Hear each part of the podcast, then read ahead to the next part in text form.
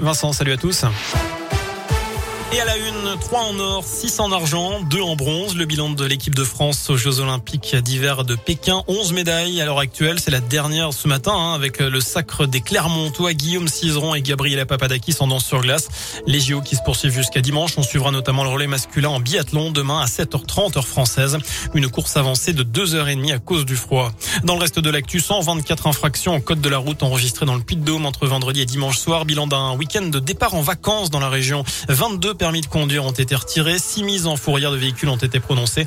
Selon les chiffres de la préfecture, 704 conducteurs ont été testés positifs à l'alcool. Nordal Lelandais persiste. Il a redit ce matin aux assises de l'Isère qu'il reconnaissait tous les faits qui lui sont reprochés dans l'affaire Maëlys. En revanche, il nie tout mobile sexuel concernant la mort de la fillette à l'été 2017 à Pont-de-Beauvoisin. Des psychologues étaient entendus aujourd'hui. Le verdict, lui, est attendu vendredi après trois semaines de procès.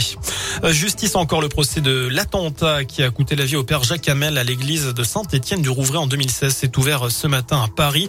Les deux terroristes avaient été tués, mais quatre de leurs proches sont jugés, dont un en son absence. Ce drame dans les Pyrénées-Orientales à une quinzaine de kilomètres de Perpignan, sept personnes, dont un nourrisson et un autre enfant, ont perdu la vie dans un incendie déclenché par une explosion dont l'origine reste inconnue actuellement. Ça s'est passé la nuit dernière. Trois immeubles ont été touchés par l'incendie. Une enquête euh, pour, euh, eh bien justement, incendie volontaire ayant entraîné la mort a été ouverte. D'après une résidente, l'explosion serait partie d'une épicerie ou un snack situé au rez-de-chaussée de l'un des immeubles. Le ministre de l'Intérieur, Gérald Darmanin, s'est rendu sur place.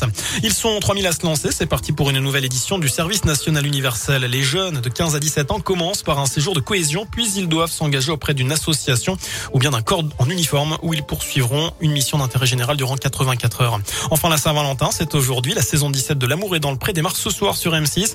Trois agriculteurs de la région font partie des 13 candidats. Voilà pour l'essentiel de l'actu. Excellente soirée. Merci beaucoup.